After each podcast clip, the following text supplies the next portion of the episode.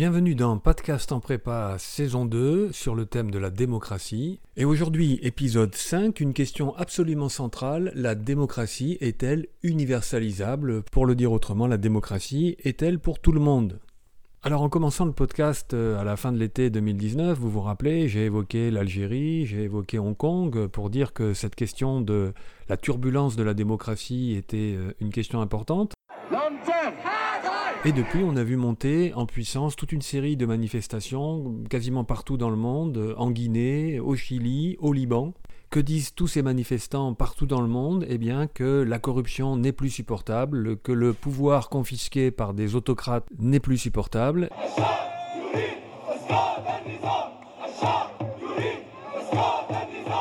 Que manifestent finalement toutes ces manifestations, littéralement Eh bien le fait que la démocratie est au cœur de tous les hommes, de toutes les femmes, qui se dressent contre le sentiment d'injustice intolérable. Et on peut le dire d'une formule, ce qui était encore tolérable, supportable la veille, ne l'est plus le lendemain.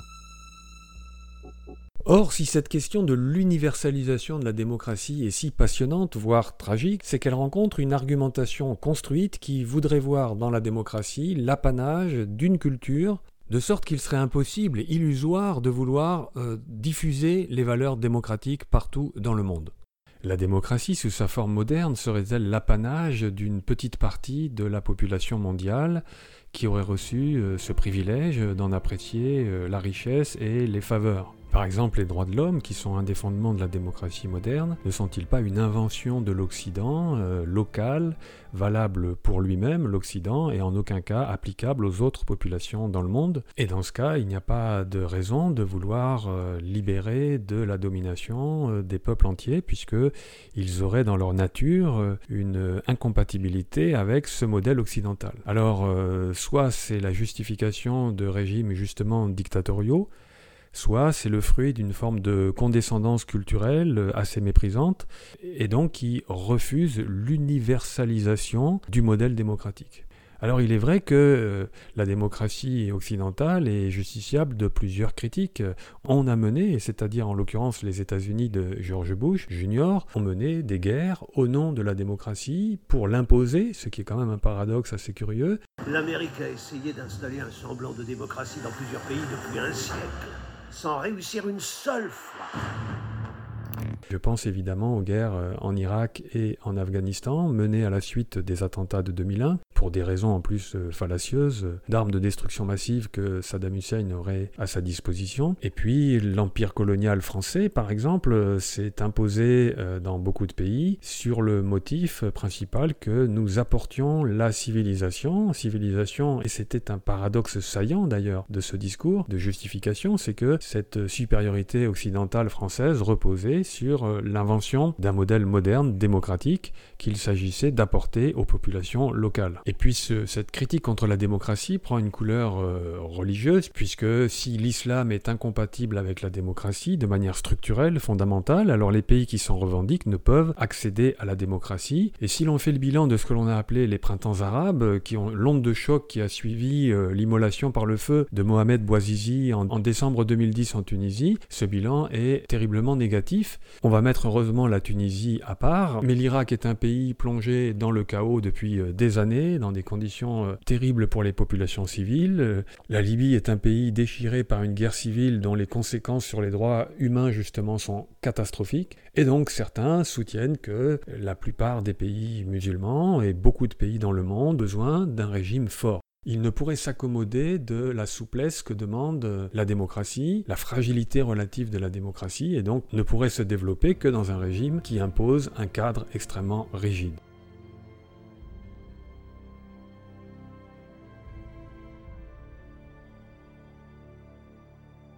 Alors je me propose de poursuivre avec les Perses euh, d'une certaine manière en m'appuyant sur un texte euh, majeur dans l'histoire des idées euh, politiques, mais pas seulement, qui est un discours écrit par un jeune homme de 24 ans, la Boétie, on est au milieu du XVIe siècle, c'est le fameux discours de la servitude volontaire. Et je vais prendre un passage de ce discours qui est appuyé sur une anecdote que narre Hérodote justement à propos euh, des Perses et de ce qu'on a examiné précédemment. lors de la Seconde Guerre médique. Lorsque Xerxès a intimé aux cités grecques de se soumettre, elles ont refusé, et elles envoient deux ambassadeurs, deux Spartiates, pour rencontrer un lieutenant du roi euh, Achéménide, du roi perse. Et ce lieutenant perse les reçoit avec grande politesse, avec euh, aménité, et finalement leur suggère de se rendre au roi et leur dit que s'ils euh, se soumettaient à l'autorité du roi, ils seraient chacun d'entre eux un seigneur d'une ville de Grèce. Et voici ce que répond l'un des Spartiates. En ceci, tu ne nous serais donné bon conseil, pour ce que le bien que tu nous promets, tu l'as essayé. Mais celui dont nous jouissons, tu ne sais ce que c'est. Tu as éprouvé la faveur du roi, mais de la liberté, quel goût elle a, combien elle est douce, tu n'en sais rien. Et la Boétie commente, le Spartiate a dit ce qu'il fallait, car ni l'un ni l'autre ne parlait comme il avait été nourri. Alors ce mot de nourrir et de nourriture, un terme qui revient souvent sous sa plume, est très intéressant parce qu'il désigne à la fois la nourriture au sens contemporain, mais aussi la lignée et par extension l'éducation. Et donc l'un et l'autre parlaient comme il avait été nourri, c'est-à-dire comme il avait été éduqué, car il ne se pouvait faire que le persan eût regret de la liberté, ne l'ayant jamais eue, ni que le lacédémonien endura, supporta la suggestion, c'est-à-dire se soumettre au, roi perse, ayant goûté la franchise, c'est-à-dire la liberté. Alors il y a une très belle image, vous le voyez, du goût de la liberté, qui est un goût donc que la nourriture permet de développer. Et finalement, euh, la démocratie ici ressemble à un mets, ressemble à un plat, et finalement c'est une question qu'on s'est posée en termes de culture culinaire et de mondialisation. Euh, la pizza est une spécialité italienne, elle a réussi à être universalisable. La galette bretonne, le kebab turc, les sushis japonais sont le signe justement non seulement d'une mondialisation, mais d'une mondialisation du goût, et donc la preuve que des goûts locaux peuvent être universalisables. Alors on est seulement en 1554, bien avant le siècle des Lumières, le XVIIIe siècle, mais la Boétie anticipe sur cet argument à travers cette image du goût de la liberté, et c'est ce qu'il développe plus loin, et cette fois il utilise le terme de coutume. La nature de l'homme est bien d'être franc, c'est-à-dire libre, et de vouloir l'être, mais aussi sa nature est telle que, naturellement, il tient le pli que la nourriture lui donne. Et donc, Voici la révélation. Ainsi, la première raison de la servitude volontaire, c'est la coutume. La coutume, le préjugé est la cause de l'erreur, de ce qui fait que l'on peut renoncer à la liberté alors que chacun en a en soi la possibilité de développer le goût. C'est l'éducation qui va permettre d'en savourer toute la teneur. Et la Boétie en arrive donc au passage le plus saillant, le plus remarquable, qui tient en quelques mots, vous allez voir. Soyez résolus de ne servir plus et vous voilà libre. Donc la liberté, l'émancipation, c'est une question de volonté. Je ne veux pas que vous le poussiez, le c'est le tyran, ou l'ébranliez, mais seulement ne le soutenez plus.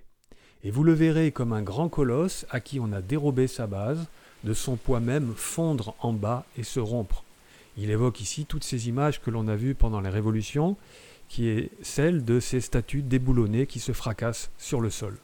Alors, que retenir de tout cela? La leçon de la Boétie, c'est qu'il faut un désir de désaliénation. Et c'est cela qui équivaut déjà à une émancipation. Je cite un témoin des manifestations en Algérie récentes qui m'a dit Je me croyais seul, on se croyait seul et on s'est retrouvé à 100 000 personnes, un million de personnes dans la rue. Et donc se libérer du tyran, c'est une impulsion qui enclenche un processus qui peut mener à la démocratie. Et l'argument de la nourriture de la coutume révèle bien qu'il s'agit là d'un apprentissage. Après tout, que je sache, euh, la République française, c'est la cinquième du nom. Et certains demandent même qu'une sixième soit promulguée. Et donc il y a bien des prérequis, il y a une maturité politique, sociale, économique qui est nécessaire à l'établissement et au développement de la démocratie. Et ainsi on ne voit pas ce qu'une guerre peut aider à ce qui ne serait qu'une implantation au sens le plus colonial du terme. Alors dans l'anecdote des deux Spartiates, euh, leur discours n'a pas de valeur universalisante, tout simplement parce que les Grecs n'ont pas pensé une universalité, un statut de l'homme universel, ce sera l'invention des Lumières, et donc en aucun cas ils ne pensaient étendre leur modèle à l'humanité tout entière. Mais nous tirons de cette double tension de la Boétie entre le caractère instantané de la désaliénation qui repose sur une volonté et la nécessité d'un processus, c'est-à-dire un temps beaucoup plus long, pour que cet idéal devienne principe de fonctionnement et de gouvernement. Et je vais peut-être ajouter une dernière chose, car l'exemple filet des Perses que nous avons suivi et qui depuis 2600 ans finalement joue une sorte de rôle de miroir pour réfléchir à la démocratie. Il se trouve que les Perses euh, s'appellent des Iraniens maintenant et que je suis par ailleurs l'auteur d'un roman Nuit persane, qui a raconté les dernières années qui ont conduit à la révolution de 1979 en Iran.